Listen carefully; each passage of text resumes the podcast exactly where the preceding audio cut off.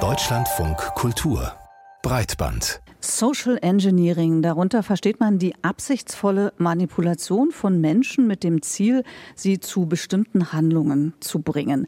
Neue Technologien, vor allem Überwachungstechnologien wie das Tracken von Bewegungsdaten oder das Sammeln von Klicks auf Social Media, haben ganz neue Möglichkeiten geschaffen, das Verhalten von Nutzerinnen zu verändern und dies auch für kommerzielle Zwecke zu nutzen. Die Algorithmen in sozialen Netzwerken etwa können dann gezielt Werbung oder Nachrichten ausspielen.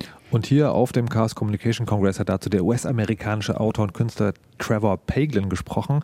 Er sieht die Menschheit sogar auf dem unmittelbaren Weg in etwas, was er Psy-Op-Kapitalismus nennt. Und Jenny Gens war jetzt bei uns. Hallo Jenny. Hallo ihr beiden. Hallo. Du hast dir einige Talks auf dem Kongress zum Thema Social Engineering eben angehört. Und jetzt ist die erste Frage natürlich, es klingt ganz schön düster. Psy-Op-Kapitalismus, was ist das? Wie düster ist es wirklich? Also Tra äh, Trevor Paglin, der ist ähm, sehr pessimistisch, daher auch dieses dystopische Wort mit dem Begriff Psy-Op, Kapitalismus. Da zieht er Parallelen zur psychologischen Kriegsführung, also Psy-Op wie Psychological Operation.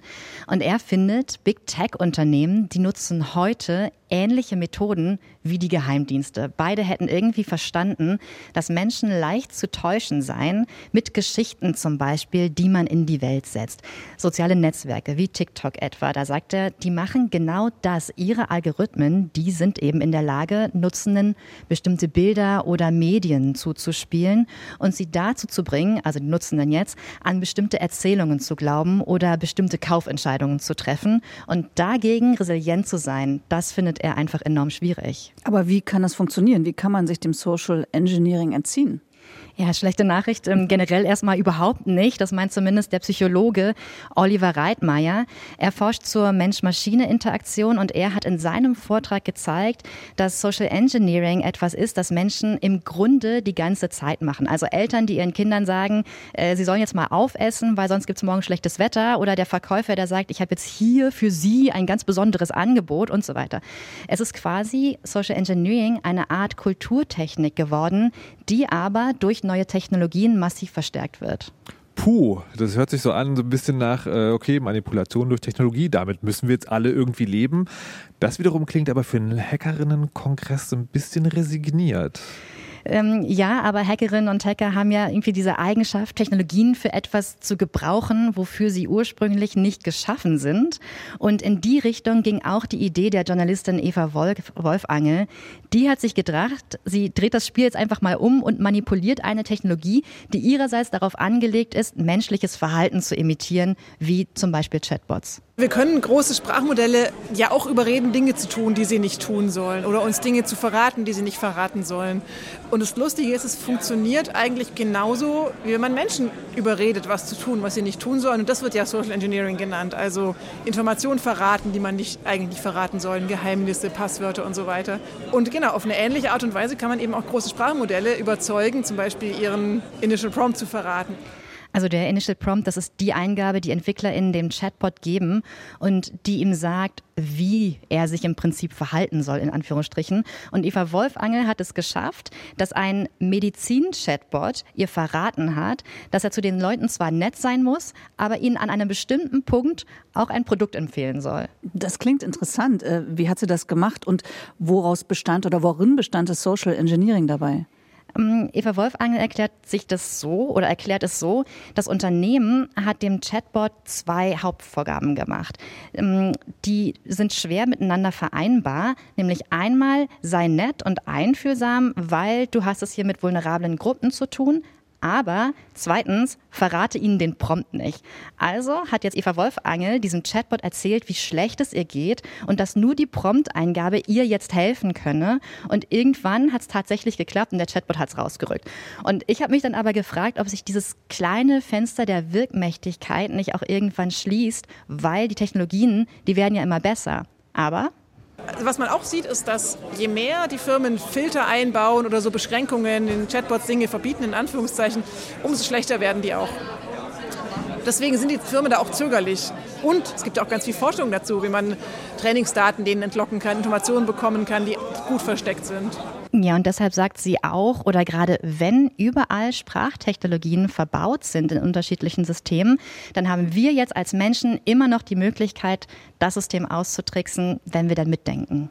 Das ist also Social Engineering in Anführungszeichen als Gegenwehr, um ein System, das fehlerhaft ist oder manipulativ, wie dieser Chatbot eben zu reparieren oder zu hacken. Für mich bleibt aber das Gefühl, das ist schon so ein Nischending. Und du hast ja vorhin gesagt, wir sind alle davon betroffen und für Leute, die Lust haben, das zu hacken und zu probieren, ja, aber eigentlich nichts für den Alltag, oder? Ja, vielleicht nicht für den Alltag, aber möglicherweise in immer mehr Lebensbereichen. Zum Beispiel könnte Social Engineering ein Tool werden wie das Geoengineering, auch wenn das umstritten ist, aber das ist Social Engineering auch. Also dieser Ansatz, jetzt Geoengineering mit Hilfe von Technologien in das Klima einzugreifen, um den Klimawandel auszubremsen. Und ein Beispiel dafür ist das Projekt, das der Medienwissenschaftler Felix Stalder vorgestellt hat. Und in diesem Projekt geht es darum, einen fast ausgestorbenen Vogel wieder auszuwildern, und zwar den Waldrapp der lebt da bei den Alpen. Und das bedeutet nicht nur das Auswildern, jetzt Klappe aufmachen und dann fliegt der Vogel raus, sondern in diesem Prozess braucht es ein ganzes Bündel von technischen und sozialen Maßnahmen, um dem Vogel zum Beispiel wieder beizubringen, wie er zu seinen Brutstätten findet, weil er das von den vorangehenden Generationen ja nicht gelernt hat, weil die konnten ja nicht mehr migrieren und fliegen.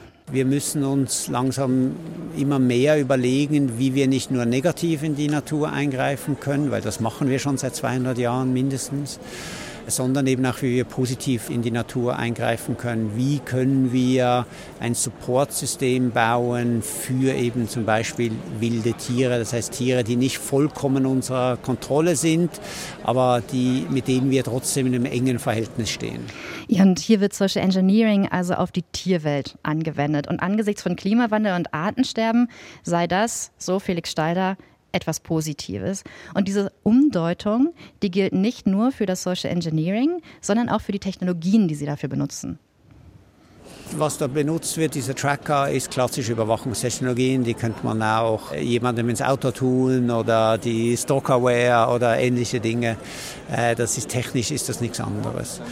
Was der Unterschied ist, ist die Absicht, mit der das benutzt wird. Also es geht jetzt in dem Fall nicht darum, möglichst viele Daten zu extrahieren, sondern es wird das Minimum dessen gemacht, was notwendig ist, um sozusagen diese Auswilderung zu ermöglichen.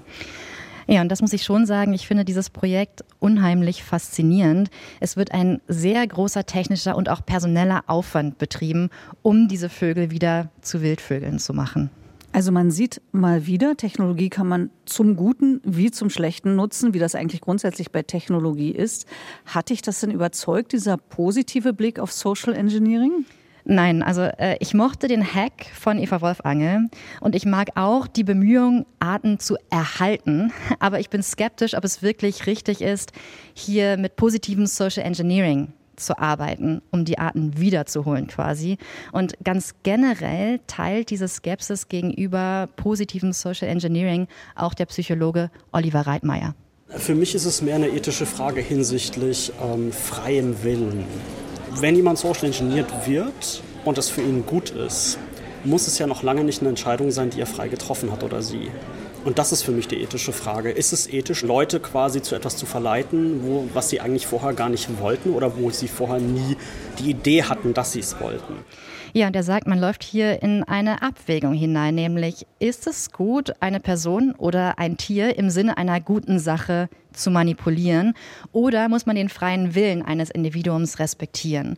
Und bei dem Ausbildungsprojekt, da sagen jetzt ganz bestimmt viele, und ich denke es im Prinzip ja auch, ist doch richtig, wir wollen die Artenvielfalt.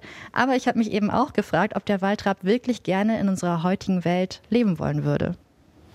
Tja, das bleibt die Frage, die sich irgendwie ganz am Ende dann doch noch irgendwie in den Raum stellt, nämlich Social Engineering. Ist das jetzt, kann man das überhaupt so was Guten verwenden oder ist es generell fragwürdig, Vera? Der Zweck heiligt die Mittel? Ja, das ist eine Frage, die sich mir auch aufgedrängt hat und ich wäre da skeptisch, muss ich sagen. In der Tat. Aber jetzt erstmal vielen Dank, Jenny Gensmer, für den Bericht. Dankeschön. Danke euch.